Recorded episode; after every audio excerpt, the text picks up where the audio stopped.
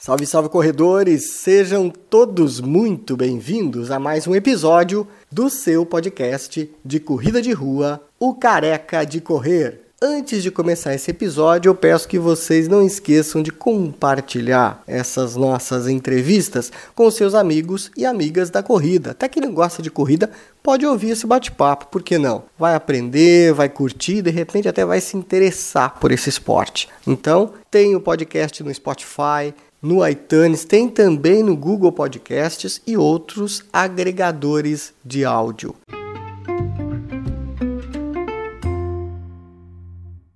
É, meu nome é Christian, eu sou o criador, é, quem, começou, quem começou com a Foco Radical há 15 anos atrás, e engenheiro de formação, fotógrafo por paixão e, ad, e administrador por necessidade, né? A gente tem que fazer um pouco de cada coisa. Sim. Então, Quantos anos, Christian? O Foco faz, vai fazer 16 anos agora em dezembro. Tá, e você, tem quanto? Eu tenho 51. 51, maravilha. Um empreendedor aí nesse Brasil que não é fácil empreender, né? ainda mais em é... tempos aí de... Agora, pra... em tempo de. Pode falar. Para quem empreende, sabe o quão difícil é ser empreendedor no Brasil. Verdade, verdade. Não é brincadeira. Muito bem, você mora em Florianópolis hoje? Sim. É, é natural de Santa Catarina? Eu sou paranaense, vim para cá em, dois, em 1988. Opa, e Vim nasceu em cidade lá? Sou de União da Vitória, na divisa com Santa Catarina. Oh, na verdade, é eu verdade. sou meio paranaense, meio catarinense, né? Porque como a gente mora na divisa do estado, não tem aquela aquela sensação tão arraigada. Eu morava em União da Vitória e estudava em Porto União. Então, todo, todo dia eu atravessava a divisa do estado para estudar. Tu vê, rapaz. E veio para Santa Catarina depois de, de, formado? Não, não. Eu vim para Floripa para fazer justamente a faculdade de engenharia. Fiz engenharia elétrica aqui em Floripa. Que a engenharia elétrica daqui em Floripa ainda é muito, era naquela época, ainda é muito conceituada, uma das melhores faculdades de elétrica do, do Brasil. Verdade. E me formei em, como engenheiro eletricista aqui em, em, Floripa e depois continuei por aqui, né? Como tantos, me apaixonei pela cidade, né? Ainda naquela, ainda naquela, ainda naquela época que Floripa não era tão, como por assim dizer, tão, não estava tão na moda como estava hoje, né? Uhum. Tinha a segunda ponte ou tinha uma só? Ah, naquela época eles estavam construindo a segunda ponte ainda. Estavam construindo, pois é. Inauguraram, eles inauguraram a Pedro Ivo quando eu já morava aqui. Uhum, quando eu vim para quando eu vim para cá, a primeira ponte, a Colombo Salles ainda era pista dupla. Uhum. Metade, metade, entrava na ilha, entrava, metade entrava na ilha e metade saía da ilha. Muito bem. E a fotografia te acompanha desde aquela época? Não, a fotografia veio bem mais tarde. Quando eu estava trabalhando na Intelbras já há alguns anos, eu sempre tive uma, digamos assim, um, um namoro com a fotografia, né? E eu estava folheando um, um, classificado de domingo de jornal e por acaso caí na, no classificado de alguém que estava vendendo uma câmera, um corpo de uma câmera ainda, uma câmera de filme. Uhum. Eu comecei, quando eu comecei a comecei a fotografia, eu comecei com filme, não, nem na época do digital ainda. E achei interessante aquele anúncio, acho que ele tinha trazido a câmera do Paraguai para alguém, a pessoa tinha desistido de comprar e ele estava com aquela câmera meio querendo se livrar dela. Aí eu entrei em contato com ele, fiz uma oferta, dei uma negociada boa com ele, né? Porque na época aquela coisa. Quando tu tá naquela situação bem confortável que tu não precisa, tu tá negociando porque tu tem interesse, então tu fica bem confortável para ah, te pago isso em dinheiro se tu quiser. Se não quiser, também não faz questão, né? E ele topou, e a partir dali eu comecei, né? Primeiro, primeiro comprar, primeiro comprei a câmera, depois fui comprar uma objetiva, aquela a objetiva clássica que veio junto com, com o kit hoje, que era 1855, que é a mais baratinha, né? Uhum. E a partir daí, a partir dali, eu comecei a, a, a brincar, né? Primeiro com filme, de forma bem amadora. É, tinha uma época que eu brincava muito com, com macro, né? Então, fazer aquela fotografia da abelha, fotografia da é. mosca é. e assim por diante. e depois, é, com o advento da digital, começaram a aparecer as, as SLR digitais, né? É, eu fazia curso de fotografia, ainda a nossa professora era o único que tinha uma, uma digital na cidade ainda. E, nossa, aquilo era a revolução, né? Imagina, tu poder fazia foto é, sem depender, uma foto de forma profissional, porque ainda já existiam as digitais, ainda eram pequenas ainda, né? Eu lembro é, que tinha aquela de disquete, né? Tinha com disquete naquela época. Lembra? É, era aquela até a Sony Mavica, se não me engano. Isso, isso. E começou naquela época e depois a coisa se, se popularizou, né? E quando começou esse digital, a minha primeira digital foi uma bem básica, era uma XTI ainda na época. Uhum. E coincidentemente, quando ela chegou, na semana que ela chegou, é, eu estava, a Intelbras, a empresa que eu trabalhava, tinha se inscrito pela primeira vez na Volta à Ilha. Então, ela, é, aí ela, o pessoal, como estava no departamento de engenharia, e era o fotógrafo, o, o quem era entusiasta, o entusiasta de fotografia do setor, né? Era você? Chamaram, não, não, é. tu vai ser o nosso fotógrafo para acompanhar a equipe, vai fazer as fotos e tal. E a câmera tinha chegado para mim na quinta-feira e a volta ele era no sábado, então foi aquela aventura, né? Pra, entrando no, no, digital e mais coisa foi, foi bem interessante. A, prova, a volta ele é sempre uma prova muito interessante quando tu participa como equipe. E funciona muito bem a questão da de dessa questão dessa logística, né? Todo mundo participa. Uhum. E você estava acostumado já a fotografar esporte? O, o que você comentou aí da, de fotografar flor, de fotografar abelha e tal. Você já tinha essa prática de, de fotografar pessoas em movimento? Não, começou bem naquela, bem naquela época. Bem naquela época que a coisa começou a funcionar. Tá. Então, aí é... você, você, viu, você viu que, que aquilo era uma coisa interessante. Você sentiu Sim. prazer em fazer aquela atividade lá. Uhum. Tá. Vou te perguntar só uma coisa, Rui, uma, uma curiosidade. É, tu tá, a live tá, a live está ao vivo realmente ou ela tá? Estamos ao vivo, estamos ao vivo. Porque o link que tu me passou aparentemente não está rodando.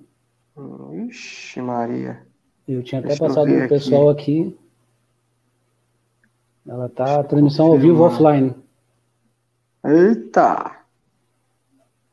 Porque na hora que eu habilitei, deixa eu dar uma olhada aqui. Dá uma é. conferida, porque aparentemente a gente só, só nós dois, porque eu tô vendo que a página tá.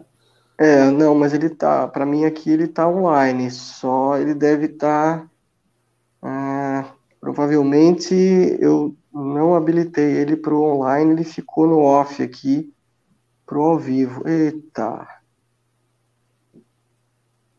Deixa eu ver aqui se eu entro aqui para corrigir isso. Que coisa séria. Hum, agora eu, achei, eu achei um link aqui, mas aparentemente está na tua página. Acho que o link de entrada está diferente do link de. que estou divulgando. É, Provavelmente. Entrou agora?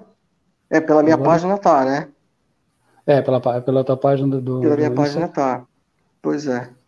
Vamos ver se eu consigo. Coisa séria. Reendereçar aí endereçar para o pessoal assistir aqui, que o pessoal está perguntando pois é. cadê. É. Cadê? Pois é, eu não entendi agora o que, que aconteceu, por que, que aquele link lá não entrou. Não entendi. Foi o mesmo link do canal que eu passei. Sei lá, coisas da tecnologia. Acontece. Tá passando aí? Atualizou aí para a galera? Eu tô atualizando o pessoal aqui. Boa, Muito bem. vamos lá. Agora a, galera, então, agora a galera começou a entrar já. A gente já tem 4, 5 assistindo, agora o pessoal está entrando. Boa. É, agora, agora disparou. Vamos lá, prosseguindo então. Você estava falando aí sobre. Eu perguntei se você tinha prática aí nessa.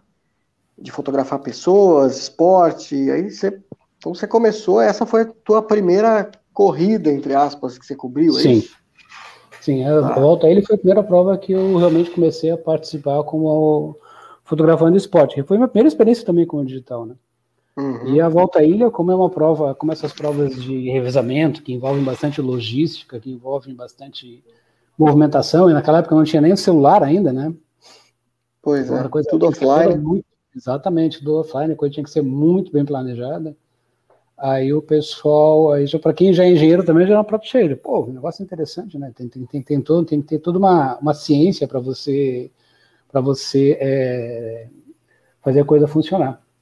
E a partir daí eu fiz essa, essa, essa prova é, e depois, um tempo, um tempo depois, eu saí da Intelbras e estava fazendo um MBA E nenhum, uhum. em um trabalho que a gente fazia com o MBA, que tem uma equipe de três, os três eram fotógrafos, amadores, né?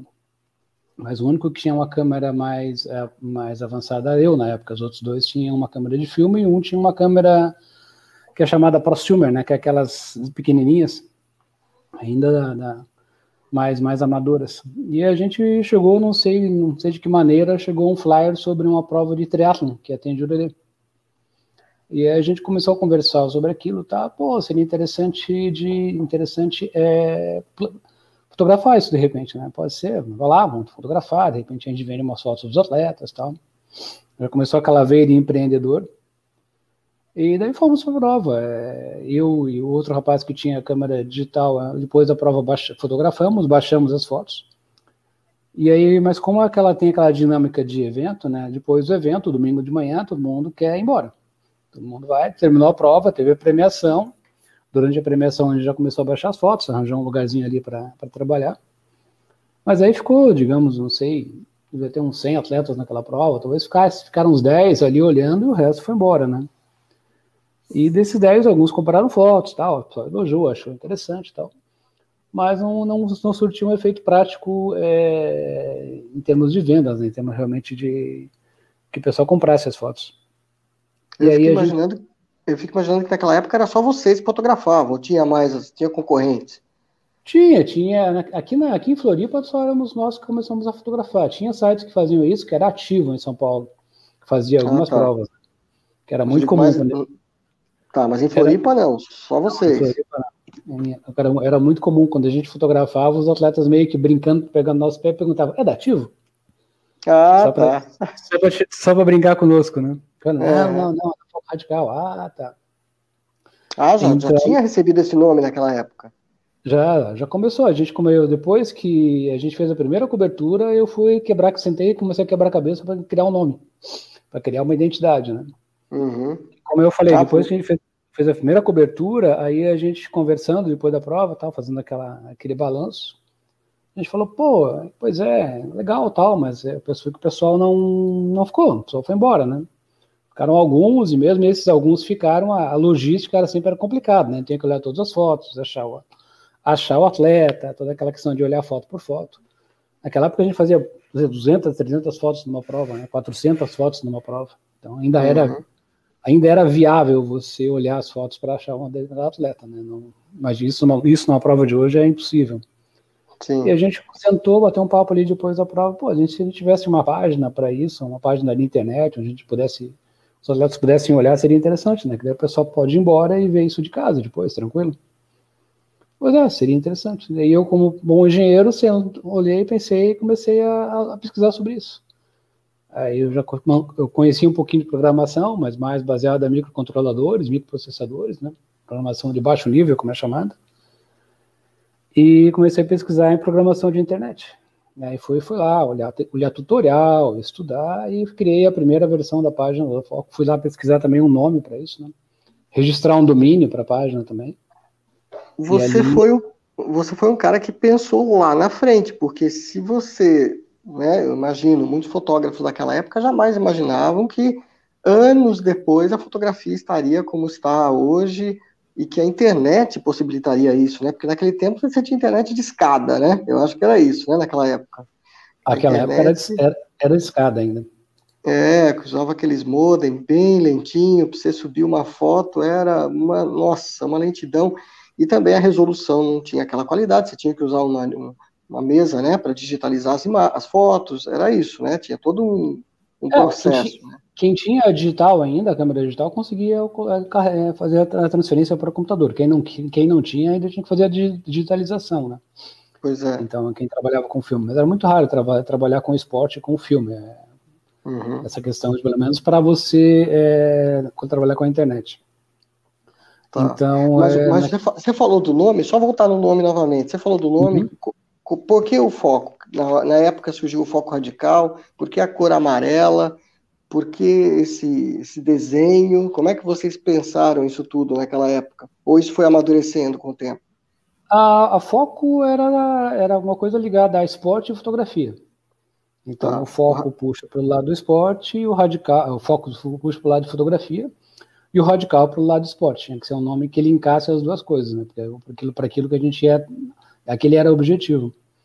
O amarelo surgiu mais como natural, né? Porque é uma cor muito, muito visível.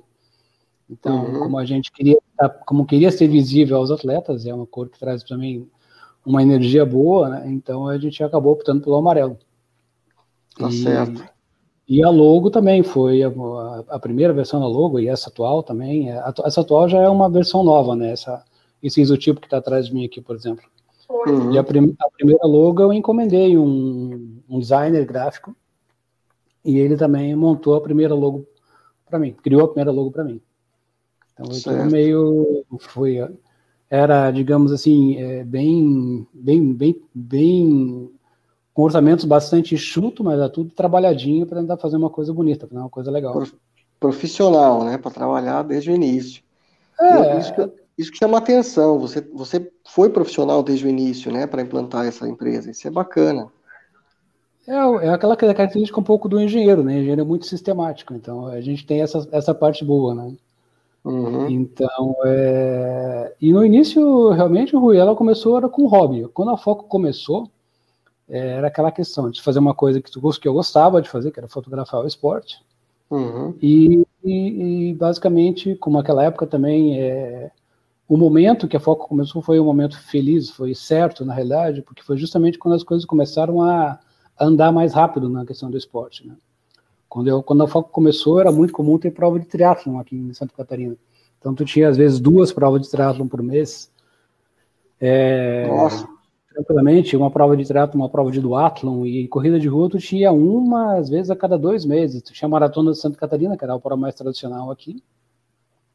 Algumas provas que a associação, que a Corja, a Associação de Corredores de São José, que até hoje ela, eles organizam eventos, faziam. Mas era uma, uma realidade bem diferente do que a gente vive hoje, né? Ainda pensando em tempos de pandemia, como a gente vai voltar, tá voltando agora, mas a corrida de rua era um esporte bem pouca pouca gente praticava, né? Era um esporte muito é, quem praticava a corrida de rua muitas vezes praticava para ganhar o prêmio mesmo, era muito mais uma coisa muito mais levada a sério, por assim dizer, como esporte. Só os profissionais, pessoal, né? É, e o pessoal brigava muito mais por uma premiação, brigar em termos de disputar, né? Vamos dizer assim. Uhum. Disputava muito mais em função da premiação, era muito mais, era um esporte muito mais é, raiz, por assim dizer. Né? Sim. Depois, com o passar dos anos, que houve essa questão da, popular, da popularização, desse, esse aumento do, do, do, do, número de eventos, dessa popularização do esporte, esse pessoal que começou a entrar realmente com, em um mundo que, que começou a ver como o esporte faz bem, né? Como a corrida é um esporte, que é um, como é um esporte interessante, como, como, como quem começa a correr acaba ficando viciado nisso. Verdade. Então, a, Foco Radical surgiu justamente nesse início, né? Então, juntou várias coisas. Juntou a, a entrada do digital nas câmeras, juntou a parte da, da internet que começou. A gente, quando a gente começou, o e-commerce era ainda bem, bem, bem pioneiro, né?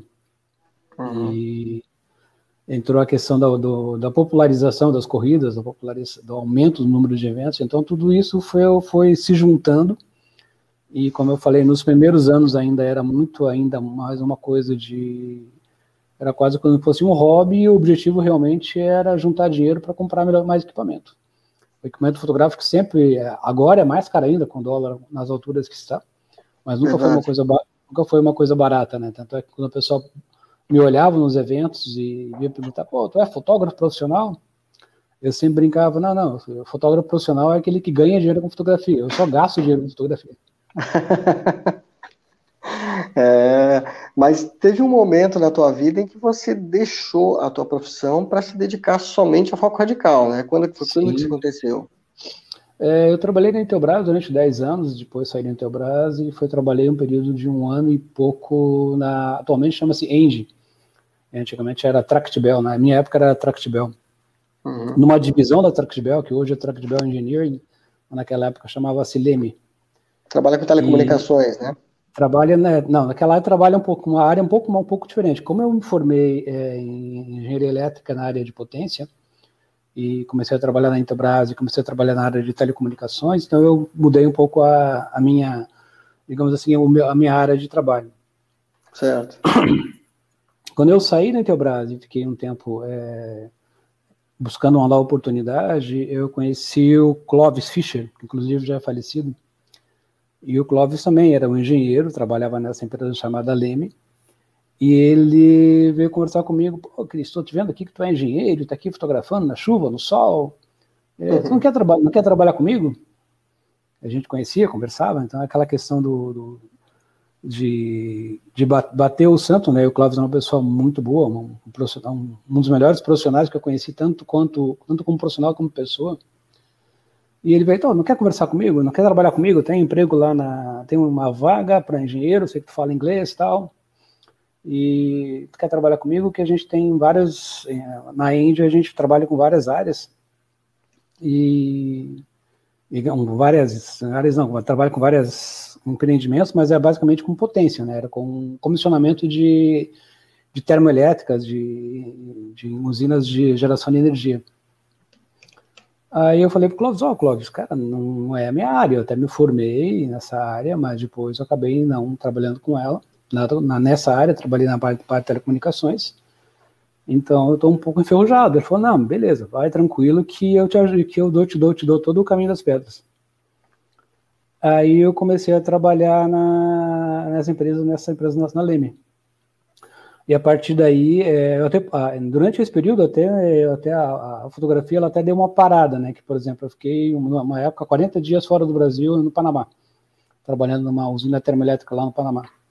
Olha só. E esse, durante esse período eu acabei nem fotografando, né? Então, ainda de, tinha um colega de trabalho da, na Leme, que era fotógrafo também, que é um dos primeiros fotógrafos, chama-se Alexandre Assis, que começou com a Foco. Ele ainda que foi fotografar algumas provas aqui quando eu estivesse fora. E, e nesse, 40... nesse, período ele te cobriu, então, aqui, ele fazia o teu trabalho. É, algumas provas, algumas provas ele começou, porque eu era, vamos dizer assim, como eu era o pai da criança, né, eu tinha toda, toda a dinâmica de saber como é que a coisa funcionava. Ele fazia alguma coisa, é. naquela época era tudo manual, ele fazia as fotos, me mandava e eu colocava as fotos no ar. Nossa, fazia de lá do Panamá você fazia. Todo, todo o processamento. Uhum. Então, é, a partir daí, é, eu trabalhei na Leme, porque 40 dias fora do Brasil, trabalhando inclusive direto, como era comissionamento, tinha que entregar a usina, então não tinha sábado e domingo, foi, trabalhei acho que 21 dias direto sem ter folga. Nossa. E depois disso voltei para o Brasil e continuamos a trabalhar com algumas coisas. Mas como é, às vezes acontecem aquelas, aquelas voltas do, do destino, o, o Clóvis, que tinha me chamado para trabalhar com ele, saiu da empresa. Por uma série de condições, uma série de, de, acontecimentos, ele veio a sair da empresa. Então, quando ele saiu da empresa, eu já fiquei, hum, isso aí já, já, já, tá uma, já ficou um pouco mais, mais complicado esse, essa questão. E dali a um certo tempo eles vieram conversar comigo e disseram, oh, Christian, o nosso plano para ti é o seguinte, tu vai ficar três meses no Rio de Janeiro em treinamento, a gente tem uma empresa que, que foi comprada para ser a nossa a, a, nosso braço de termoelétricas no, nessa né, a partir de agora, que é uma empresa do Rio. Então vai ficar três meses no Rio de Janeiro em treinamento e a partir daí vai ficar no seguinte esquema: dois meses fora do Brasil, 15 dias aqui. Dois meses fora do Brasil em várias comissionamentos, em usinas espalhadas aí pela América Latina e fica um período de dois, três meses fora e volta para ficar um mês, 20 dias no Brasil. Nossa. Aí eu sentei e pensei, não, nessa época já a foco, como eu tinha retornado, a coisa está começando, eram os idos de 2000 e 2009, 2000 e, 2009 aproximadamente. As corridas estavam começando a acelerar um pouco mais, eu já fazia expediente esse duplo, né? Eu, eu trabalhava na, na, na Leme até às 5 horas da tarde, 5 e meia, chegava em casa, trabalhava até meia-noite para dar conta da, da Foco. Eu Nossa. trabalhava quase full time. E chegou Tratando esse momento, foto, transmitindo, essas coisas. foto, vendendo, respondendo e-mail, todo, todo aquela, aquele, todo aquele, aquele, aquela rotina, assim, aquela rotina, né? Aquele trabalho uhum. que você tem que fazer para atender o pessoal que compra foto. Certo. E aí, é, nesse momento, eu fui obrigado a, a, tomar uma decisão, né? Que na realidade eu já já estava, já tinha uma namorada, já estava bem, bem, bem encaminhado já. E ele me deram a seguinte opção: tu vai ficar treinando essa vida de, de viajante, né? De, de cigano, né? Fica três meses no lugar e volta para ficar um mês no Brasil. ou, obviamente, tu vai sair, né? Essa foi o panorama que eles me deram. Nossa. E aí eu optei realmente, nesse momento eu optei, não, eu vou sair e vou trabalhar realmente com a foco, vou começar a desenvolver a coisa um pouco mais séria. Você acreditava nesse... no negócio. É, a gente, digamos assim, é a questão de acreditar e a questão de buscar realmente uma coisa que te faça bem, né? Sim, é, sim. Apesar de eu gostar de engenharia e, e ter muitas histórias dessas, dessas, dessas, dessa temporada, por exemplo, que eu estive lá em, no Panamá, é, o, a questão de ficar três meses fora e um mês dentro, em casa, não era uma vida que me agradava, não era aquilo que eu via para mim como futuro. Uhum. Então, é, a partir daí, eu mudei o, o, o, rumo e comecei a pensar, não, agora vou trabalhar em cima da Forca. E coincidentemente, coincidentemente naquela época, eu conheci o, o Armando, que também estava começando com a empresa dele, e era um cara que trabalhava com programação. Então, a partir daí, eu comecei a pular o, o ponto onde eu fazia o site, né, e comecei a, a migrar essa, essa, essa, essa criação do site com uma pessoa especializada, né? Que por mais, uhum. Exatamente, que por mais que eu estudasse, é, era difícil você fazer tudo e ainda programar o site, isso em, em de forma que, que funcionasse, né? Uhum. E quando você tem alguém especializado, especializado em programação, principalmente na internet, as coisas ficam mais ficam mais interessantes, ficam mais rendem mais, né? ficam mais profissionais. Verdade. E a partir daí, isso foi 2009, e a partir daí a coisa começou a ficar séria. A partir daí eu comecei a trabalhar exclusivamente com a Foco Radical full time.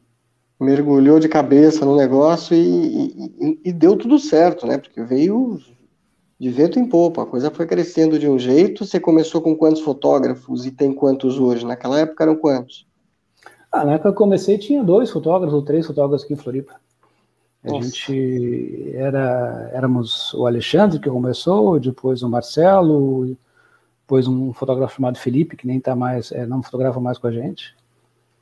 E a coisa começou a, a, a, crescer, mas ela sempre ainda passava pela minha, é, por mim, porque uhum. é, como o site ainda estava estruturado de uma forma que todo mundo que fotografava enviava as fotos para mim e eu colocava as fotos no ar, então você tinha uma determinada quantidade de eventos que eu conseguia dar conta, né? Toda aquela parte era muito manual, era muito braçal, por assim dizer. Então, é, a partir do momento, a gente trabalhou em 2000, de 2010 até 2016 para criar um sistema que fosse escalável. Em 2016, a gente conseguiu criar um sistema que era escalável, que basicamente ele se autoalimenta. Né? Os fotógrafos têm. É, determinados fotógrafos por região têm liberdade para criar os eventos, para organizar. E a partir daí a gente só supervisiona. Né? Então, hoje é um sistema que tem. É, ele é ele se mantém por si só, né? A gente basicamente controla e acompanha e organiza e orienta, uhum. mas a gente, os fotógrafos têm a liberdade, é, fotógrafos regionais, de cada um ter a sua área, controlar as provas, organizar as provas, organizar as equipes e, e a partir daí tu consegue conseguir espalhar isso pelo Brasil, né?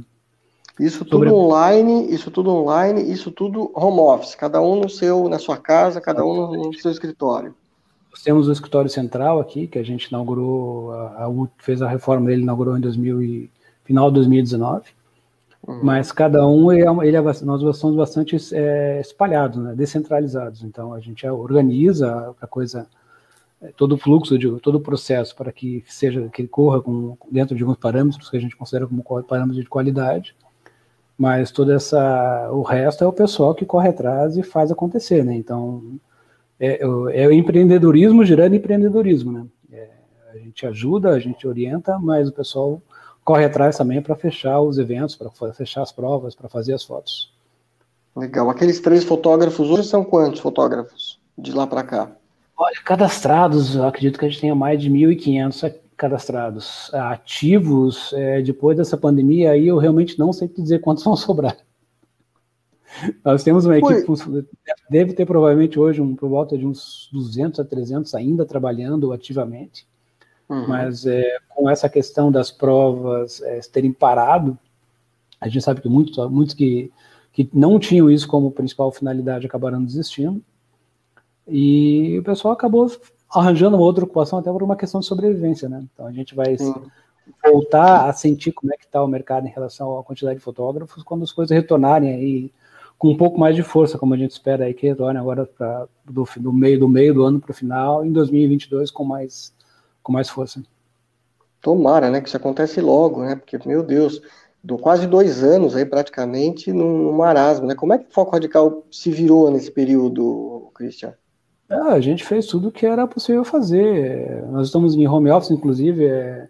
essa semana completou um ano e três meses, né, de pandemia, desde aquele 17 uhum. de março lá, fatídico, que começou a fechar tudo, as provas começaram a cancelar, Sim. Aqui, entre 17 ou 18 de março, não me recordo exatamente, a gente entrou em home office. O pessoal vai todo mundo para casa. É, retornamos só quando as coisas estiverem normalizadas. Eu acho que ali, em março, eu acredito que até maio, junho, nós estejamos de volta. Pois é. Era, um era, ano aí. Era a perspectiva que todo mundo tinha, né? Não, a gente vai adiar, isso aí até, vai até março, março, abril, maio, junho já deve estar normalizando. Todo mundo torcia para isso completamos aí um ano e três meses em home office, né? Nesse pois meio é. tempo, a Foco sempre teve uma, uma reserva, né? Eu sempre trabalhei de forma bastante conservadora em relação a isso.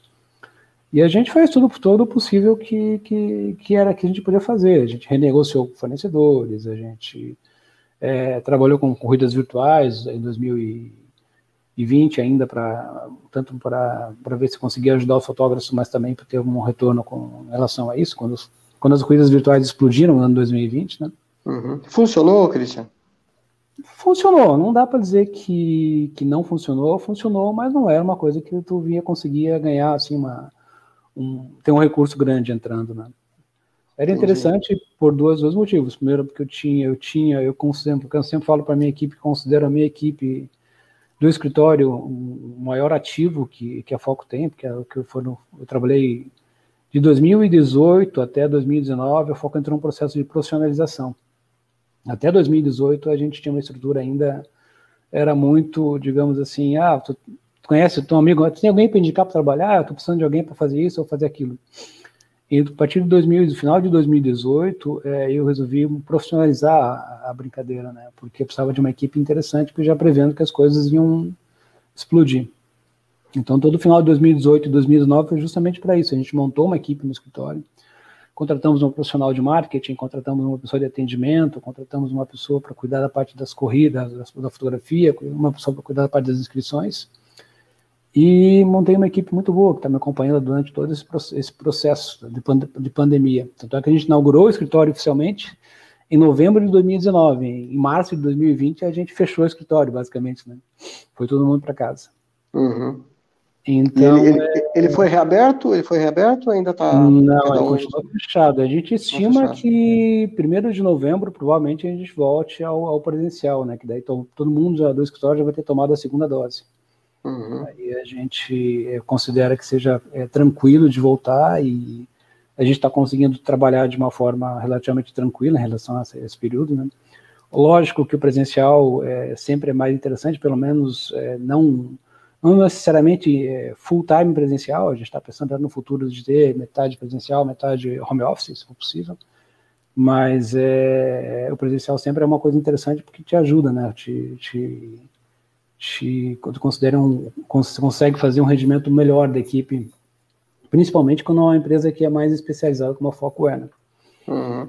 A Foco ela é única, ela é única no sul do país, ela tem concorrentes aqui no sul, né? Quais são? Vocês Relaciona aí alguns? Tem concorrentes, mas são concorrentes é, mais locais. Sempre um, o Rio Grande do Sul tem um, Florida, Santa Catarina tem outro, Paraná tem outro. É, a Foco é uma das poucas que consegue ter uma cobertura nacional e manter esse padrão de qualidade, né? Então a Legal. gente trabalha bastante nesse, nessa questão. A gente tem vários concorrentes locais, mas o concorrente a nível nacional é, é bem mais difícil de, de, de, de acontecer, né? A gente já trabalha algum, uhum. alguns anos com esse mercado. Estava conversando, inclusive, tem fotógrafos que trabalham conosco há 10 anos. Somente então, com, com eventos esportivos ou vocês algum... já migraram para outros eventos? Não, a gente se especializou em eventos esportivos, até pela questão que, digamos, pela questão de demanda, né? Porque é, até 2019, 2020 era para ser o ano que ia ser o ano o melhor ano de todos, né? Os atletas, ia ter vários eventos, todo mundo tudo programado. e a gente estava com uma estrutura muito enxuta, muito, é, muito, muito pronta para 2020. Então, quando começou toda a questão da pandemia, foi tudo, pô, mas a gente preparou, montou o escritório, montou a equipe, estavam preparadíssimos para 2020 fazer a coisa acontecer. Tivemos que esperar um pouquinho para chegar para 2022. Pois é, vamos aguardar, né, que, se, o que virá. Agora, muita gente deve estar nos ouvindo, nos acompanhando e pensando, bom, uma empresa que vive de eventos, os eventos acabaram ou estão estacionados, né? Muitos fotógrafos foram embora, como você mesmo já citou. Uhum. Como é que você está preparando esse, esse, retorno? Como é que você, como empresário, agora vamos, vamos, vamos pensar como empresário, como é que o empreendedor está pensando? como é que eu vou articular isso tudo de volta? Será que os fotógrafos que nos largaram, foram embora, tentaram outra profissão, vão voltar? Está pensando um treinamento para atrair essa gente de novo? Como é que você está pensando esse retorno? É, na verdade, é, Rui, esse, digamos assim, essa pausa que a pandemia proporcionou, a gente está usando para fazer várias coisas que a gente não, não conseguiria ter feito em relação à realidade que a gente vivia.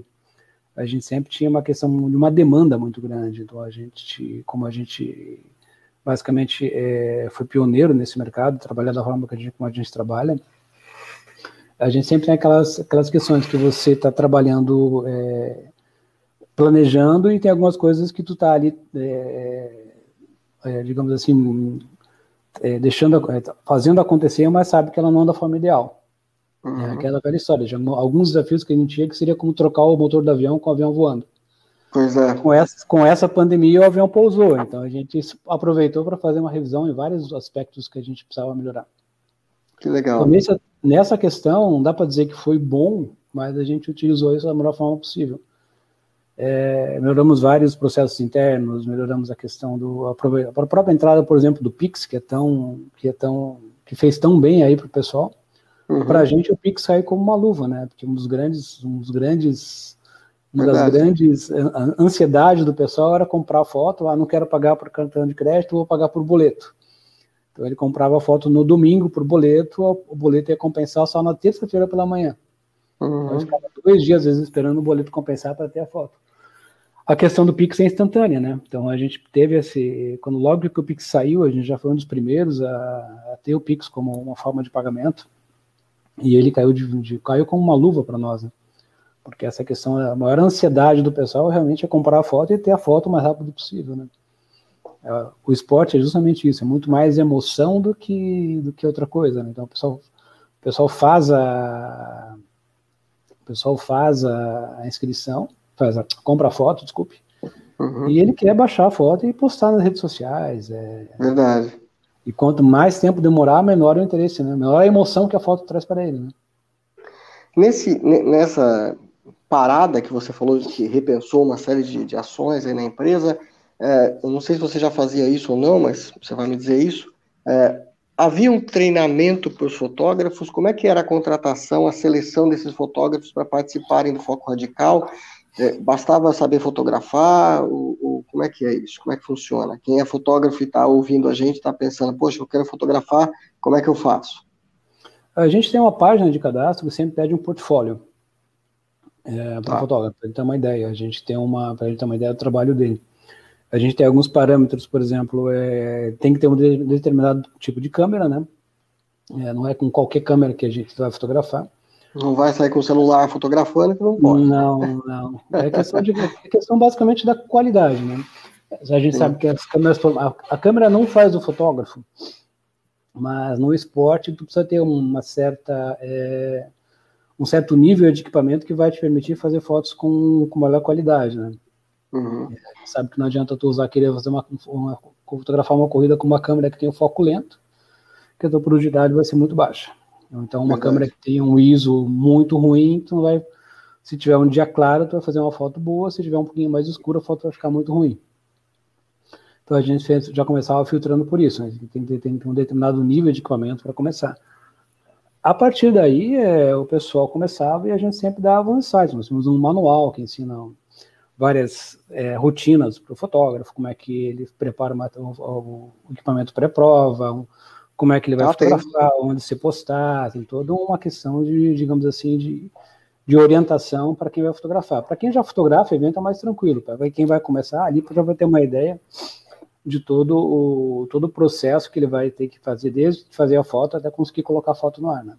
Uhum. Nós temos um, um, um, manual que é, que é uma nossa Bíblia, que às vezes até assusta o pessoal, que tem mais de 100 páginas. Nossa! Então, Aí o cara, o cara se inscreve e já, você já dá a Bíblia para ele, ó, isso aqui que você tem que seguir. A partir dali está tudo explicado, estou em todos os, todos os detalhes explicados, e a partir daí, desde a maneira de pré-prova, pós-prova, como, como divulgar o trabalho dele, como fazer as fotos na prova, como principalmente a, o maior desafio do pessoal é como planilhar as fotos, né? Como olhar foto por foto e colocar cada número de atleta que tem naquela foto. Que é o maior trabalho hoje do fotógrafo, né? É, é um dos maiores trabalhos, ainda, ainda que nós temos ferramentas hoje que ajudem ele de forma automatizada, é ainda a questão de vai ter que olhar foto por foto para ver se a foto saiu no foco, né? Então ele não vai conseguir escapar de ter que revisar as fotos depois da prova. E numa, numa prova, eu imagino uma prova média, para não dizer das grandes, o que? Faz 5, 6 mil fotos, em média, o fotógrafo faz? Depende muito do, do fotógrafo. É, tem fotógrafos que fazem menos fotos e prezam, digamos assim, para ter um material de qualidade melhor. Ele prefere fazer menos fotos e se concentrar em uma outra situação. Tem fotógrafos que fazem mais fotos. É, numa prova pequena, às vezes, é 4, 5 mil fotos, dependendo do fotógrafo. Numa prova como Ironman, que é uma prova do dia inteiro, às vezes 30, 40 mil fotos num dia. Nossa, depois... Depois é vire-se para colocar no ar, né? Vire-se para fazer coisas para selecionar tudo isso. Exatamente. A parte divertida é fotografar. A parte é, realmente que, que separa os, os homens dos meninos é depois da prova. Verdade. E aí, como você mesmo falou, todo aquele trabalho de selecionar, ele passa ali pelo menos mais de uma semana organizando aquilo tudo, ajustando, arrumando, ou é menos tempo? O sistema permite que ele faça isso em dois dias, talvez, um dia? É um pouquinho menos que uma semana, vamos dizer assim, menos de um dia. Menos de um dia? Menos o um sistema dia. já permite isso. Tá, Sim. ele coloca isso, automaticamente ele já faz, regula alguma coisa de, de luz e cores, Aí, aí vai depender muito da questão dele, né? Tem fotógrafos que trabalham mais com pós-processamento, um pré-processamento, no caso, né? Antes de mandar as fotos para o site. Tem uhum. fotógrafos que, que trabalham de uma forma que já coloca as fotos como ele fez realmente. Aí vai depender muito do fluxo, isso é muito individual e de experiência, né? Tem fotógrafo, quando o fotógrafo mais novo, teoricamente, ele vai fazer menos processamento. Às vezes é até bom que nem faça processamento, porque conforme o, conforme a ferramenta que ele usa, ele pode, às vezes, é, deixar as fotos piores do que estavam. Então, às vezes, um processamento mais básico acaba sendo mais interessante. Verdade. É, tem ferramentas como o Lightroom hoje em dia que permitem fazer muita coisa, mas como permite fazer muita coisa, permite também cometer alguns erros aí que depois é o, o pessoal vai reclamar, pô, mas o céu tá verde ao invés de estar tá azul, e assim vai. é, a camisa é. trocou de cor, aquela Exatamente. coisa toda. Exatamente, tava com uma camisa dessa cor, ela aparece de outra. Uhum. Não mas... sou eu.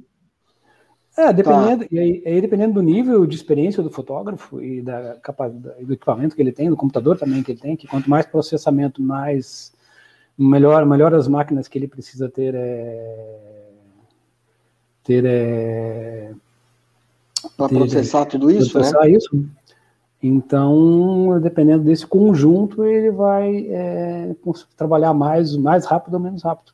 Mas em geral, tem... a gente fotografa um evento, no dia seguinte ele já está no ar e tem mais a identificação de cada corredor, né? Que tem um número Exatamente. e a pessoa tem que processar aquele número separadamente, né? O 411 é, é só as pessoas com 411, com 522 uhum. só 522, assim vai. Isso tudo aí vai ter que ser no olho, ou o sistema também faz a seleção do número? Não, o sistema faz, ele faz uma identificação pelo número, mas ele sempre precisa de uma validação, né? Porque às vezes o uhum. 418, o seu atleta está correndo e coloca a mão na frente, vira um 18. Isso é verdade. Ou se o atleta coloca a mão do outro lado, vira um 41, entendeu? É. Uhum. Às vezes é, todo esse processo é, ele sempre, sempre vai exigir um acompanhamento. Isso é, você está é, tá falando do, do, do, corredor que põe a mão na frente e tal. Vamos partir para umas dicas que eu acho que é importante. O pessoal que acompanha a foto gosta e quer saber. É, o que, que o corredor não deve fazer para sair bem na foto? Porque muitos reclamam, né? Imagino, você deve receber muita reclamação ou como fotógrafo também é legal você ter esse teu lado, né? Que você também foi para a rua, também vai para a rua, também entende essa, essa realidade do corredor, de como é que ele se mexe, como é que ele pula, se ele abre o braço, se ele chora, se ele abaixa a cabeça, se ele tira o número, enfim, quais são as orientações que você dá aí para o corredor para ele poder sair bem na foto? O que, que ele não deve fazer? Olha, o que, que eu vou dizer? Ó, o, Bruno não... Lopes colocou aqui, ó. O Bruno Lopes vai colocar aqui, não deve colocar número nas costas, né? Começa é, por aí. Era, era justamente isso que eu, que eu, ia dizer. O que, que ele não deve fazer é, digamos assim, colocar. Às vezes só coloca o número na bermuda, aí a camiseta uhum. encobre. Ou às vezes é, deixar o número sempre bem visível, isso é importante, porque dizer o que o, que o atleta deve fazer ou não fazer. Uhum. A única coisa que a gente considera que o pessoal pode é, prestar atenção, é, nas chegadas principalmente, é que geralmente o pessoal passa na chegada e embaixo do portal ele vai lá e direto no, no Garmin, né? Para fechar é. o tempo. Então, isso é coisa bastante comum de você estar tá fotografando a chegada e como ele faz esse gesto de colocar a mão na frente do. colocar uma mão na outra e apertar o, o Garmin ou, uhum. ou, qualquer outro é, equipamento que ele esteja usando, ele encobre justamente o número. Então, às vezes, acaba fazendo a foto dele e não consegue fotografar, não consegue identificá-lo depois, porque ele está nessa posição de de estar tá batendo no cronômetro para encerrar. Isso é o mais Sim. comum. Tá. É, a dica que o Bruno deu é, é, bem, bem, bem essa mesmo. É sempre ter um número é, visível. Isso vai ajudar muito ele depois da, da prova a achar as fotos. E em relação ao que fazer, o que não fazer, eu acho isso muito relativo. Tem gente que pula, tem gente que dá dá o joinha, tem gente que abre os braços, é a espontaneidade do pessoal é que faz a foto, né? Uhum. Essa é o que a gente, pra gente é, é, é, o que o que o pessoal fizer, a gente está tentando fazer a melhor foto sempre com a, com a situação. Cada um tem a sua reação. Tem um cara, tem um fotógrafo que passa sério por ti, nem te olha, né? depois vai lá e compra a foto, porque ele quer a foto dele concentrado. Tem atleta que vem, faz a festa, abre os braços e faz aquele toda aquela toda aquela interação e depois acaba não comprando a foto, né? Então é muito é, é muito relativo essa questão. Basicamente uhum. o que a gente recomenda ao pessoal é sempre manter o, o, o número bem bem visível, né? Sim. Aqui está dizendo o Dieter pedir para os familiares não entrarem com o celular na frente do fotógrafo. É, Isso também acontece, né? O pessoal esquece é que tem um profissional ali e começa a se passar, né? Isso acontece bastante em premiação, às vezes em pódio, quando vai fazer cerimônia de pódio, é bastante comum o pessoal se empolgar e alguém vai lá e, com o celular e entra na frente, né? Sim. Nas provas é um pouco mais difícil, mas acontece também, principalmente em, quando tem uma muvuca muito grande, área de chegada, área onde tem uma concentração muito grande de pessoas. Então a gente sempre, ó, oh, amigo, dá licença um pouquinho, dá, dá, aquela, dá aquele por favor, sorrindo e tal, mas é, Hoje em dia, como o pessoal fotografa bastante com o celular, muitas vezes se empolga, né? Verdade. Como fotógrafo, isso é legal. Acabei de comentar que você também fotografa, então você tem o lado real, né? Que o fotógrafo, que todo fotógrafo uhum. vive, então o cara vai negociar contigo já sabe. Você já sabe quando o fotógrafo entende do, né, do riscado ou não. Você já passou por alguns perrengues, eu imagino, como fotógrafo. Você pode citar aí um ou dois, uma ou duas situações que você viveu aí como fotógrafo e que te, te marcou assim, fotografando é. corrida, enfim, evento? O maior perrengue que a gente passou até hoje, eu sempre conto essa história, o pessoal já, já conhece ela, é a da, da UTMB de Ushuaia, de 2019. A gente, a gente Isso, e a gente fechou a cobertura é, com, com, com, o Ultra Trail Mont Blanc, né? Seria a primeira prova deles aqui no, na América do Sul. Certo. E em abril. E teoricamente abril em Ushuaia, apesar de Ushuaia sempre ter uma temperatura, bastante, um, clima bastante inconstante, é, abril é uma época mais menos, menos, menos sujeita a você pegar uma, alguma tempestade de neve, uma nevasca, alguma coisa assim. É, e a gente chegou uma semana antes da prova, fomos em quatro fotógrafos, e fomos é, conhecer, porque nós já tínhamos algumas, já tínhamos fotografado algumas provas em Ushuaia, mas não naquele percurso da adulta que era um percurso bastante desafiador, né? Passava por várias partes, várias áreas. Uma parte chamada Os, Os Cinco Hermanos, se não me engano, e outra que era a montanha fica bem atrás Ushuaia, que chama-se Cerro Médio, e era uma prova de cento e poucos quilômetros, então uma prova de logística toda delicada, então a gente ficou uma semana lá percorrendo as trilhas, subindo a montanha, olhando onde o pessoal ia passar. E durante a semana, quando a gente chegou, quase não tinha neve. E cada dia que ia, que ia passando ia aparecendo mais neve nas montanhas, mais neve nas montanhas, mais neve nas montanhas. E o pessoal começou a ficar, não, porque a gente, a organização, não, a gente tem a parte dos cinco irmãos que talvez a gente tire, porque a previsão do tempo não está muito boa. Eles, era uma parte onde eles iam passar a noite ainda. Era uma parte uhum. bastante, bastante complicada. De dia já era bastante complicado passar, à noite, então ia ser, com neve ia ser quase impossível, realmente. E no dia, na sexta-feira eles realmente confirmaram que os cinco irmãos iam se passar, iam ficar de fora e ainda é, essa, essa, essa é a modificação principal da prova. A gente tivemos que repensar também toda a logística. E no sábado de manhã a gente começou a trabalhar às quatro horas da madrugada, aquele frio Nossa. muito, muito grande, né? E eu lembro que eu comecei a fotografar às quatro da manhã, olhei para o céu e estava estrelado. Eu pensei, legal, então pelo menos está estrelado, a perspectiva vai ser de um dia que, que vai dar para a gente trabalhar tranquilo. Dali a pouco, dali a uma meia hora, fechou o tempo e começou a nevar. Mas nevou. Não. Nevou, nevou. Entrou um vento fortíssimo, muito frio. É, foi o dia inteiro, é, e é um dos poucos, como o pessoal comentava, que fazia tempo que não dava um dia inteiro de chuva e neve. Porque Nossa, chuva também? Chuva também. Nas regiões mais baixas chovia, uma, uma parte do tempo chovia, outra parte nevava, né, conforme a temperatura Nossa. variava. E é muito difícil, o clima lá muito, muda muito rápido. Pode estar nevando e dali a meia hora abre, muda o vento, abre sol, dali a duas horas depois está nevando de novo. E eles comentaram que era muito difícil um dia inteiro nesse, nesse aspecto de nevar, assim, fechar o dia, fechar o dia e nevar o dia todo. Então a gente passou um perrengue grande lá. Tinha um fotógrafo que foi para o alto da, do, do Cerro Médio, que ia fotografar. Eles saíram, dois fotógrafos, eles saíram às quatro da manhã para subir o Cerro Médio. Quando chegaram um ficou na metade, na parte ainda que o Cerro Médio tinha uma parte, acho que de uns 3 ou 4 quilômetros que era na floresta, e depois, a partir de uma certa altitude, limpava, né? Era só, era só pedra, era descampado. E esse segundo fotógrafo fica justamente nessa transição para pegar, porque ele tem a vista, né? Como abria, tinha a vista de toda a Bahia ali, todo o canal. Uhum. E ele chegou lá às quatro, cinco da manhã e o tempo virou absurdamente, começou a ventar, começou a. Nossa. E ele acabou quase tendo um princípio de hipotermia. Quando era seis, seis da manhã, quando o dia amanheceu, ele, apesar de ter ido totalmente equipado e preparado, ele não estava preparado para uma situação tão extrema, né? Ele começou, quando ele começou a se mexer, ele sentiu que as pernas já não estavam respondendo bem. Imagina então, desespero. Sozinho? Então, sozinho, aí chegou uma pessoa da organização e ajudou ele, e ele meio que desceu um pedaço da meio que aos trancos e barrancos, como ele falou. Se arrastando. se arrastando até que ele conseguiu recuperar o movimento, ter um pouco mais de firmeza mas passou um perrengue bom. E todo, todo, todo, todo mundo da equipe sofreu bastante. Eles não tinha. Nós já tínhamos fotografado com, com neve no ano anterior, mas não com uma situação de, de vento forte, né? Uhum. E o equipamento, então, porque o equipamento também suporta uma, cer uma certa temperatura, né? Depois começa a travar, né? Ou não, é, não gente, problema. A gente tinha equipamento já adequado, mas as baterias, por exemplo, elas, a durabilidade delas cai pela metade quase. Então já tem, já foi, já levamos bateria extra.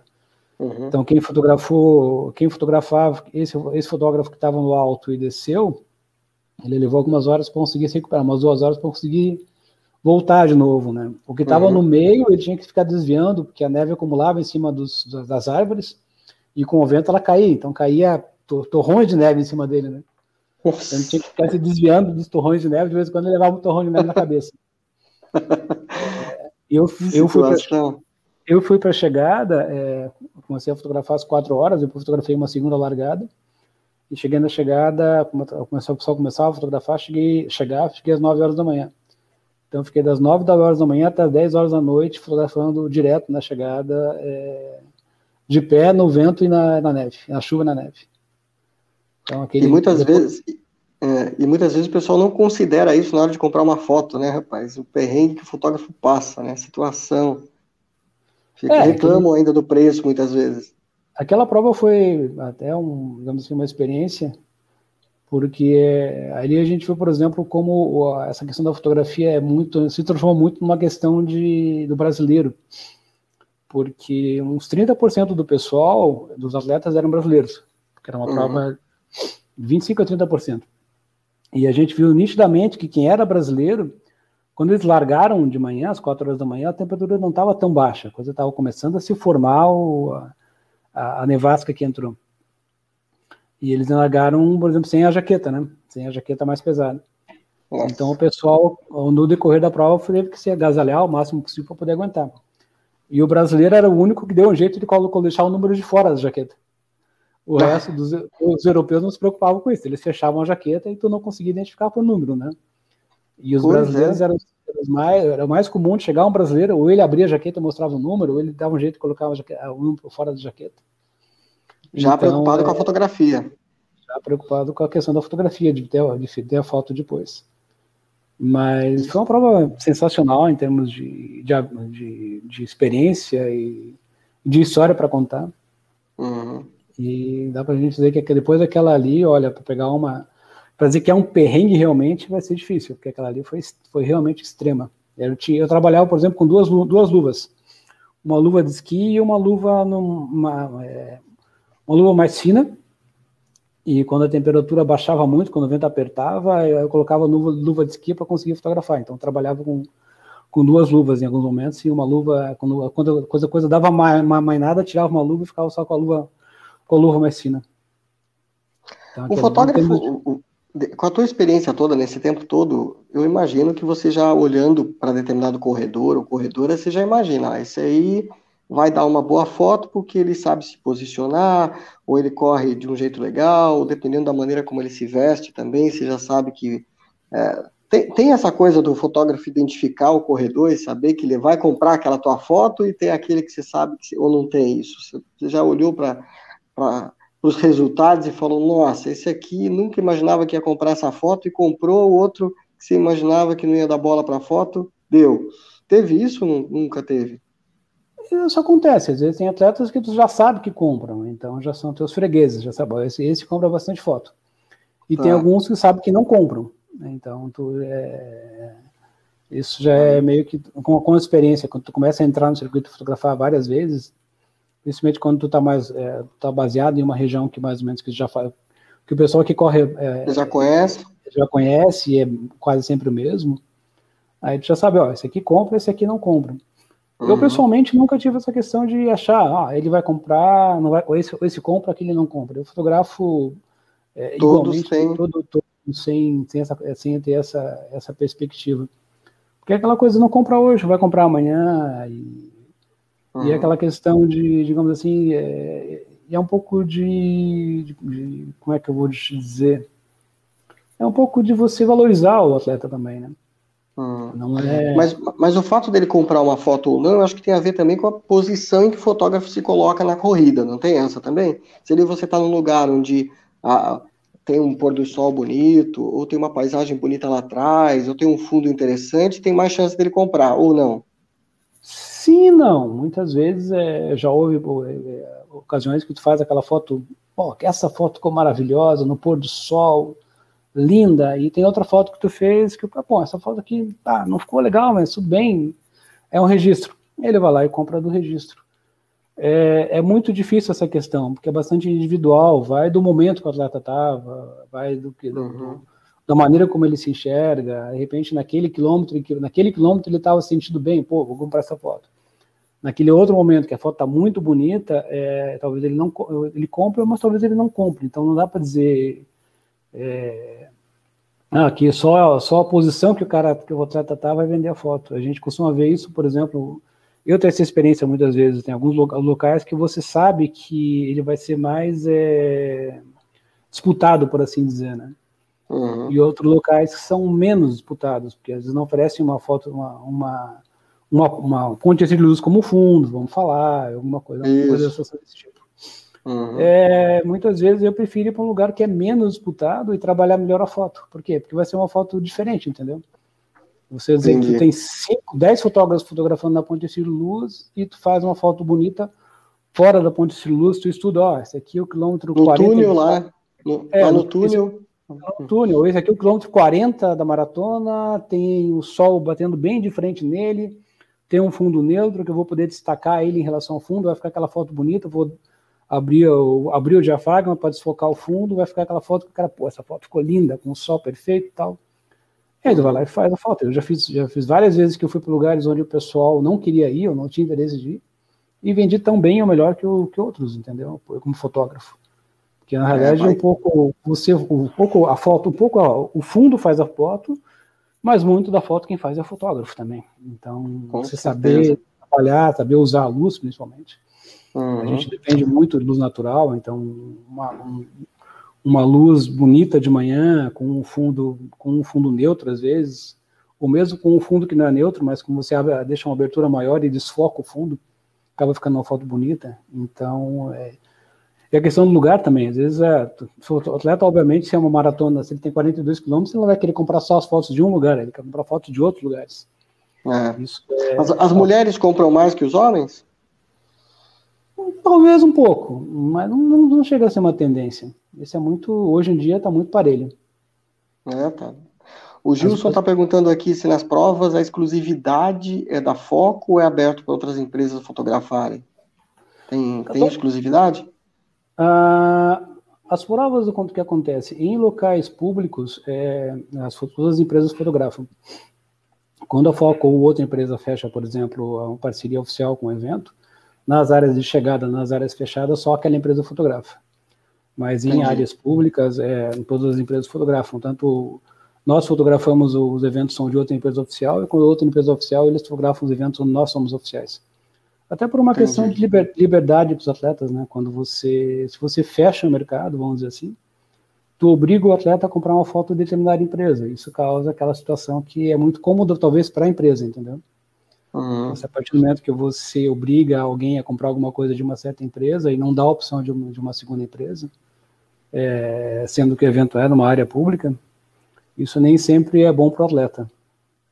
É verdade, então, gente... o, preço, o preço sobe também, né? Tem tudo isso. Né? É, exatamente, o preço sobe, a variedade diminui, porque... uhum. Então é aquela questão de como se fosse uma venda casada, entendeu? Ah, tu vai fazer a prova, tu só pode comprar a foto dessa empresa. É, em áreas públicas, a gente considera que isso, a gente nunca tentou barrar nenhuma empresa, nenhuma outra empresa concorrente de fotografar em área pública. A gente sabe que a área pública, a gente considera que é livre, e, tanto é que os fotógrafos podem oferecer o trabalho deles, os atletas, e quem escolhe é os atletas, né? Quem vai escolher quem tem uma qualidade boa, quem tem um material com uma foto bonita, são os atletas. Eles são é o interesse deles é, é, ter esse serviço, né? Hum. As fotos ficam guardadas até quanto tempo? As fotos é, em qualidade, digamos, baixa, média, alta, que são as fotos tratadas, elas ficam guardadas por 15 meses pelos fotógrafos. Às vezes 15 antes, meses. 15 uhum. meses. A gente considera um ano e três meses depois da prova. É, isso qualidade... depois desse, depois desse período ele não acha mais a foto dele, é isso?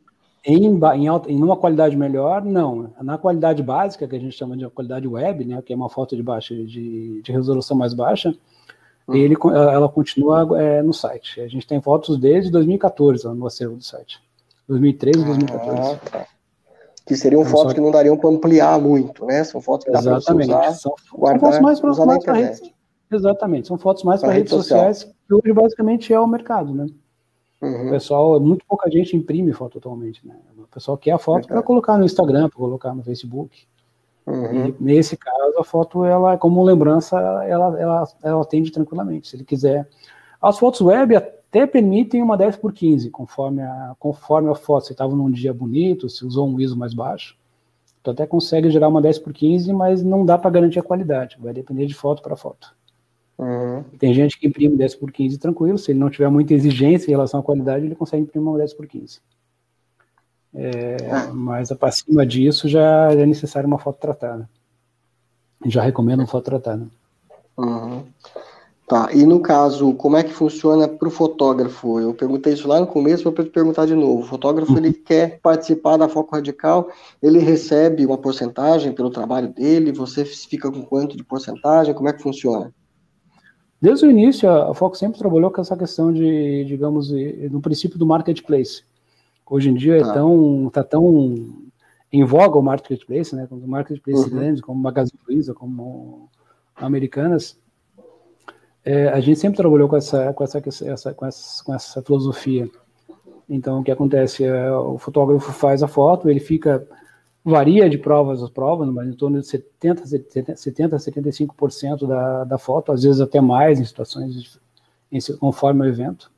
Uhum. É, 70, 75% da venda fica com o fotógrafo e o restante fica com a foco. Ah, legal. A maior isso. parte da venda fica sempre com o fotógrafo. Uhum. E isso durante todo o período em que a foto estiver online? Até 15 meses ela fica nesse percentual. Depois, é, como essas fotos elas é, têm um custo alto de armazenamento, aí inverte. Aí o fotógrafo, é, a gente fica com um percentual um pouco maior e o fotógrafo com um percentual menor. Uhum. Mas essas fotos elas vendem, geralmente a foto ela vende bem por um mês de evento. Às vezes até menos. Um mês. Certo. Algumas provas, é quando tem uma maratona, quando tem uma prova que tem um, digamos assim, que é uma, uma prova mais marcante na vida do atleta, é um mês a gente vende fotos. Tem uma prova menor, uma prova de 5K, uma prova que se corre mais frequentemente, né? Ah, 5K uhum. tu corre todo final de semana, se tu quiser. Sim. Essas fotos vendem basicamente por uma semana, e depois elas não vendem mais. Vendem uma percentual, um percentual muito baixo. Acredito que, pelo que a gente, a gente acompanha, 90% das vendas são em até um mês depois de um mês, de um mês até um ano, e 10% vai vender, e a partir daí só cada vez menos. O brasileiro conta... vem, volta um pouco para resgatar as lembranças dele do passado. Pois é. Por conta da pandemia, muitos fotógrafos deixaram, como você já disse, né, o trabalho uhum. da, da, fotografia e passaram a fazer outras atividades. Mas alguns, que eu conheço, inclusive um deles, que você vai entrevistar amanhã, que é o Mauro Fanha, ele, vamos dizer assim, inovou até o trabalho dele, começou a a, a fotografar treinos, de repente migrou para uma outra atividade que não só a corrida de rua, para outros esportes. Você você está entendendo que alguns fotógrafos continuam também nessa linha? Você acha que isso é, é, é uma tendência? Como é que está? A fotografia de treinos a gente começou a trabalhar em fevereiro. Eu comecei Desse a fotografar, ano. exatamente, eu comecei a fotografar um, fiz uma parceria eh, com, com a Associação de, de, Assessorias e comecei a fotografar aqui em Floripa os treinos de assessorias. Uhum. E a partir daí eu fui conversando com alguns fotógrafos que a gente considera pelo perfil que teriam mais perfil para isso. Uhum. E a gente foi estendendo esses treinos, começaram aqui em Floripa e foram para Curitiba, com Mauro, com, com, com Lincoln, depois Porto Alegre, depois São Paulo, depois Rio de Janeiro. E tem sido uma, uma resposta interessante. É um trabalho diferente, é um trabalho muito mais, é, digamos, de convivência com o pessoal. Mas é uma linha que o pessoal tem ajudado o pessoal a passar por esse por esse processo aí, que enquanto os eventos estão fora do fora do, do circuito, né?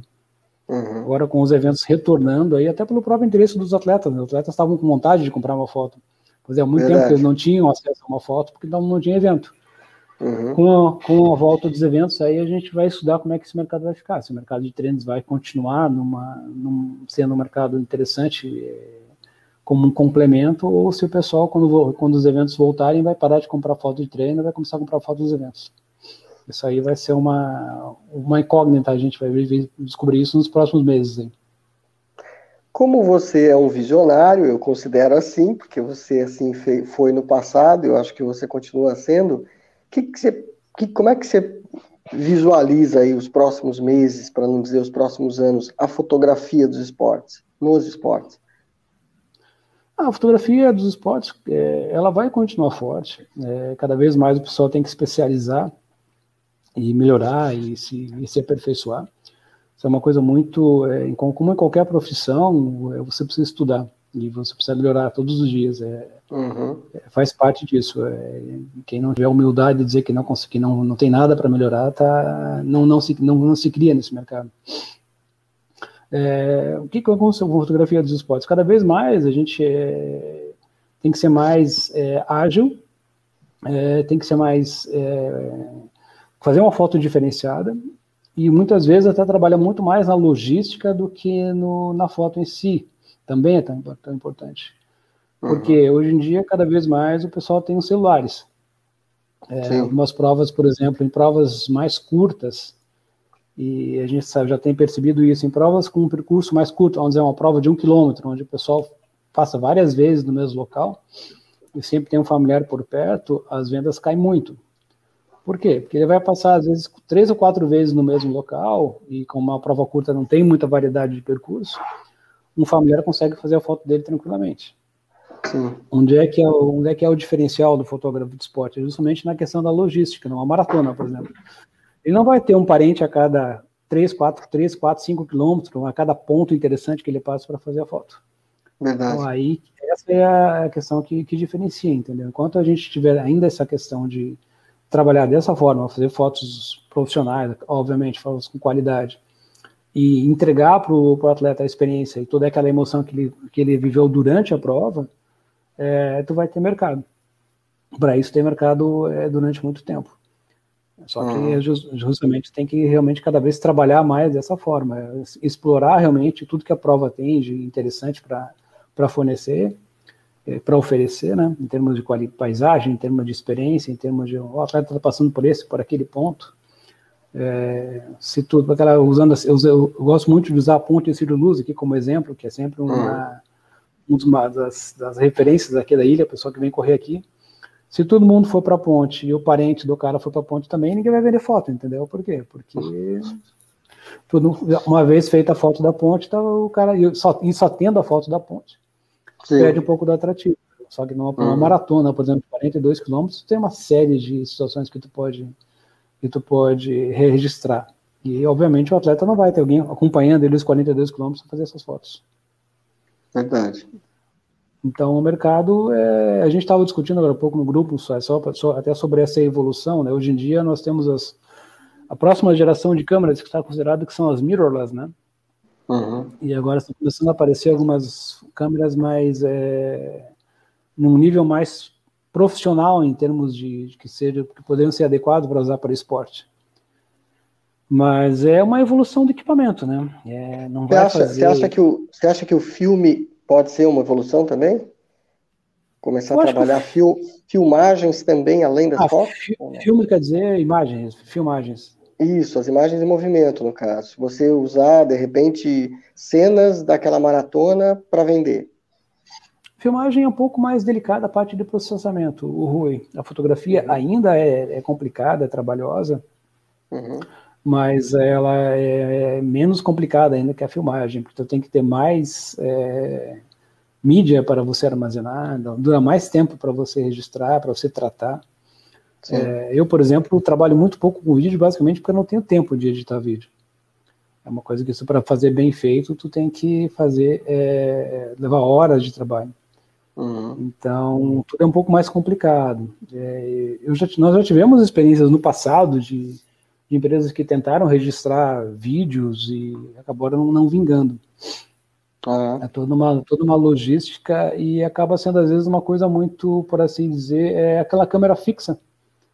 Que tu Sim. vai fotografar o cara chegando meio câmera de semáforo, assim, né? Passa o cara Sim. correndo e tu não e tu não tem aquela emoção que uma filmagem, vamos dizer assim, mais dedicada teria. Assim como uma fotografia, né? Fotografia uhum. tu consegue registrar. A diferença de uma câmera parada filmando o atleta passando e o fotógrafo enquadrando o atleta e conseguindo interagir com o atleta, né? Essas são as, é, realmente tu consegue ter uma, digamos assim, uma captar muito mais a emoção do momento do atleta do que realmente uma filmagem fixa. Uhum. Então eu é uma possibilidade talvez, mas a tecnologia ainda vai ter que evoluir um pouco para a gente conseguir tornar isso é, factível e, e no, no dia a dia, realmente. Não, vamos, ao invés de dar uma foto do atleta, eu vou, eu vou passar para ele um vídeo de 15 segundos para ele publicar numa timeline ou num stories aí do, do Instagram. Hum. 15 hum. segundos de vídeo rola bastante trabalho para gerar e para você conseguir fazer uma coisa que, que fique é bonita. Verdade. Sem dúvida. Ainda mais se você pega um grupo aí grande de mil atletas, é uma loucura, né? Você pensar em fazer é, a fotografia tu consegue congelar, então é mais fácil de você. Agora, a filmagem sempre é um, é um processo mais delicado, né? É. Então, é, para você fazer uma boa filmagem é bem mais complicado do que fazer uma foto, foto nessa questão de corrida, né, entendeu? Porque tu está em movimento, uhum. tu não domina. Se tu está dentro de um estúdio, tranquilo, tu filma a pessoa, não vai sair muito daquela, daquela, uhum. daquele aspecto na rua, com, com, com aquele movimento, com com 20 atletas, 10 atletas passando por ti ao mesmo tempo, e tu tendo que escolher quem tu vai fotografar, filmar, imagina, tu vira um, vira outro, vira um, vira outro, daqui a pouco tu não tem nada, né? Quando chegou no. Isso, isso numa prova com mais atletas. Numa prova com menos atletas, talvez fosse mais fosse possível, mas uhum. a gente uhum. sabe que quanto menos atletas tem na prova, mais difícil de, de, de você tirar a rentabilidade dela, né?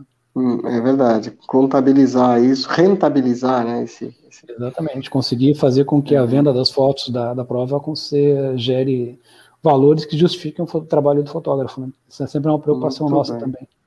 Verdade. Você já foi vacinado? Já, já tomei a primeira dose. Primeira dose. Segunda está chegando, então. Segunda, dia 11 de setembro. é, uma da, é, uma, é, uma data bem fácil de, de, de guardar. Tomara, né, que todos consigamos ser vacinados até o final do ano, porque eu acho que isso vai significar a volta, ou pelo menos ao que a gente acha que poderia ser um pouco mais normal, né? Porque eu acho que o normal mesmo não vai voltar tão cedo, mas pelo menos próximo do que a gente gostaria, né? É, com tá eventos tá esportivos. A gente está trabalhando aqui no escritório com a perspectiva de retorno ao presencial dia 1 de novembro. novembro. Até lá a gente estima que todo mundo seja vacinado. Uhum. É, então a gente vai ter uma perspectiva de retorno bem mais tranquilo e se as coisas tiver, continuarem andando como estão andando até agora, salvo uma grande zebra, novembro, teoricamente as coisas já vão estar bem mais tranquilas, né? A gente aqui em Floripa, por exemplo, já faz acho que duas semanas que não tem nenhum óbito por Covid. Pois é. Então a vacinação está né? avançando, avançando, e a gente está começando a ter os efeitos bons né, dessa, dessa vacinação. Uhum. Então, eu imagino como isso está acontecendo no Brasil todo. É, a gente tem uma perspectiva boa de talvez, mesmo com essa com essa variante que está que tá, que tá ameaçando chegar aí, que talvez as pessoas acabem contraindo, mas não de, mas não com consequências graves, né? É, Verdade. Não. Ficar, vira, se não for mais numa gripe forte do que realmente numa doença que que tem que venha trazer essa toda essa complicação que a gente tem enfrentado.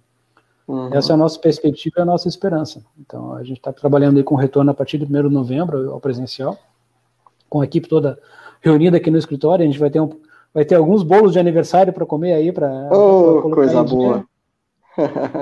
então, é, a partir de 1 de novembro, é, a gente vai retornar e os eventos estão retornando aos poucos. Em Santa Catarina já tivemos quatro finais de semana com eventos, tudo sendo feito de, muito de acordo com a, com a regra, com todo o protocolo, teve, distanciamento, teve, tudo isso. Teve a meia de Blumenau aí, né? Teve, teve a meia de Blumenau. Tudo funcionando bem e sem e, e risco praticamente zero em termos de não houve aglomeração, todo mundo respeitou, todo mundo se comportou com, com, com, com tranquilidade, é, então as coisas estão tão, tão evoluindo bem nesse aspecto. Que maravilha, e, vamos torcer para que isso de fato aconteça até novembro. É. é, a perspectiva, as, as, perspectivas são boas, né? Em Santa Catarina já, as coisas já, já estão num, num ritmo é, bom para um começo. É, o resto do Brasil a gente já sabe que os, os, eventos de teste, de protocolo já estão começando a ser organizados. Toda essa questão de largadas em onda, que é que evitar a aglomeração do pessoal tanto na largada quanto na chegada, tem funcionado de forma muito satisfatória, tem, tem sido bem. Isso bem ajuda tranquilo. o fotógrafo também, né? Ajuda, ajuda Ajuda muito, na verdade. Ajuda até o próprio corredor. Eu estive conversando com alguns corredores e o pessoal tem gostado dessa, dessa perspectiva. O que uhum. acontece? É, quando tu larga num bolo, o primeiro, a gente estava conversando sobre isso, o primeiro quilômetro, o primeiro dois quilômetros, basicamente tu tá meio, corre meio apertado, né? É. Até quando as largadas contém essas largadas de prova com, com dois, com três mil atletas. É, naquelas largadas anteriores, no sistema anterior, você largava um bolo, primeiro quilômetro, primeiro dois quilômetros, era uma coisa que tu não conseguia fotografar pouca gente. Tu fotografava basicamente o pessoal que estava nas laterais do bolo, né? Mas quem estava é. dentro, a não ser que tu fosse ousado, maluco o suficiente para ficar dentro da pista e, e fotografar o pessoal se desviar que está correndo, tu não fotografava quem estava no meio do bolo. E dessa forma, como largam de quatro em quatro, intervalados, é, eu, eu tenho ficado a 20 metros da, da largada e tenho fotografado todo mundo, claro, individualmente. Uhum. Consegue fazer uma foto boa de todo mundo. Então, nesse aspecto, para a fotografia tem sido interessante e eu creio que para os atletas também, também tem sido interessante, porque também. Tira, tira um pouco aquela, vamos dizer, aquele charme do primeiro que chega é o primeiro que ganhou a prova, né? Uhum. Isso, eh, a gente teve, teve algum episódio até no, numa prova que o, o locutor se, se empolgou e falou: ah, chegou o vencedor. Aí o rapaz da cronometragem voltou: não, não, peraí, não é o vencedor, é, é por tempo líquido. E, e, numa categoria realmente aconteceu isso. A menina que largou primeiro chegou primeiro. Só que a que largou por último, no, no final do, da largada, ela correu melhor e ela ficou, ela chegou, ela chegou para o primeiro. Daí a menina que chegou para o primeiro falou: pô, mas eu corri, não vi ela em lugar nenhum atrás de mim, estava sozinha. E daí eu estava presente e falei para ela: não, mas realmente ela largou 10 minutos depois de ti, então ela não teria como ter te alcançado. Mas como ela largou no final da largada, na final, no final da largada, ela fez um tempo melhor que ti, e levou. Então é, esse, pelo esse, tempo líquido, né? Exatamente, esse charme ali do primeiro colocado cruzando a linha, esse é o vencedor isso meio que desaparece, né? É, é uma quebra de paradigma. O pessoal estava sempre acostumado com isso. Pô, chegou o primeiro, vai chegar o primeiro e tal. Uhum. Isso não acontece mais, a não ser que tu largue o pelotão de elite muito antes do, do, do resto do pessoal, e tu vai saber que o pessoal de elite chegou. E numa Mas, dessa vira é... tendência, né, o Christian? O pessoal começa a gostar do formato, né? É uma possibilidade. É, é, como eu te falei, essa questão de, digamos assim, queria, tira um pouco esse aspecto do primeiro colocado primeiro que chegou a ser vencedor da prova, a não ser uhum. que você realmente forme um pelotão de elite, largue esse pelotão de elite um pouco antes. Aí tu vai Sim. ter realmente o cara chegou primeiro. Mas é uma coisa interessante porque fica, as largadas ficam mais organizadas e provas, por exemplo, uma prova de que aconteceu no Montandu do Rosa. Como é uma prova que tem muito, que é uma prova que era em trail run, e muitas vezes as trilhas são estreitas, é, fica muito mais tranquilo de correr, porque tu corre basicamente quase bem espaçado, então sim, mais tranquilo. Sim. Mais seguro, né? Mais seguro, e tu desfruta mais, né? Uhum. Porque tem aquele clima, né, de largada, aquele bolo, aquela muvuca que o pessoal gostava, todo mundo junto, vai lá, vai largar, aquela emoção. Isso muda um pouco, mas por outro uhum. lado, a experiência da corrida em si durante a prova, é, às vezes pode ser uma experiência mais interessante, porque tu corre mais solto, né? Uhum. Se tu quer correr, apertar o ritmo logo no início, tu consegue. Numa largada normal, tu não consegue apertar, a não ser que tu se, seja da, da turma da, da, frente ali, que fica sempre naquela disputa para quem vem, quem vai, quem vai ser o primeiro a largar. A partir de um certo momento no pelotão, tu tem que acompanhar o ritmo do pessoal, né? Tu vai conseguir deslanchar e depois, um certo, de alguns quilômetros, dois, três quilômetros de corrida, tu abre um pouco mais, aí tu consegue deslanchar o teu pace, né? E é nesse aspecto, se largar a milhão, tu larga a milhão tranquilo. E você está correndo também? Parei, tem que retornar. Opa! Estava correndo, tava correndo na pandemia dentro de casa e depois acabei. acho que exagerei na dose, dei uma, dei uma, dei uma saturada, agora tem que retornar para retornar para perder uns quilinhos aí, para voltar, voltar aos treinos. Muito bom. É, você comentou na outra live que a gente fez que você fez seis meias maratonas, é isso, né? Sim, seis meias maratonas dentro de casa. Seis meias maratonas dentro do apartamento é um espetáculo. Isso eu achei incrível, incrível mesmo. É, Mas começava, ligava um sonzinho, ligava a TV e ficava correndo no apartamento e o tempo passa, né? três, três horas e meia. Aquele pace de aquele pace de chegar junto com a ambulância, mas, mas dá para correr, né? Que é o dentro, dentro, do apartamento, né? Não dá para é, abusar. Tu, tu, trota, né? Dá um, faz uhum. um trotezinho ali só para se movimentar. Mas como exercício, como, como exercício para você se movimentar, tava valendo eu fico imaginando o, o, morador de baixo, né? O que, que é esse tum, tum, tum para cá e para lá? Não, eu, eu, eu corria descalço, corria de meia. Ah, é? Justamente, ah, tá. é, já, já, já corria de meia não... para. Não, já para não arranjar briga com o vizinho, né? Senão o vizinho. Três horas, três horas e meia, alguém tac, tac, tac, tac lá em cima, daqui a pouco tá na minha porta, né? Pô, qual é a tua, cara? É, o que você tá fazendo aí? Verdade. Então, é. Mas é, agora temos que voltar, né? É retornar aos treinos. As coisas estão se organizando um pouco mais e a rotina está tá voltando. Uhum. Agora eu creio que a gente consiga retornar ao, aos, aos, treinos aí para para se cuidar também, que é importante, né? Não sou, não, sou, não sou mais nenhum guri, então a gente tem que começar a se cuidar um pouquinho. Verdade. Cristian, muito obrigado. Sucesso para Foco Radical. Obrigado. Com certeza, se Deus quiser, nos encontraremos em muitas corridas por aí. Valeu, Rui. Obrigado. Sucesso para nós aí e que as coisas retornem o mais rápido possível. Tá todo mundo ansioso para que as coisas entrem nos eixos normalmente.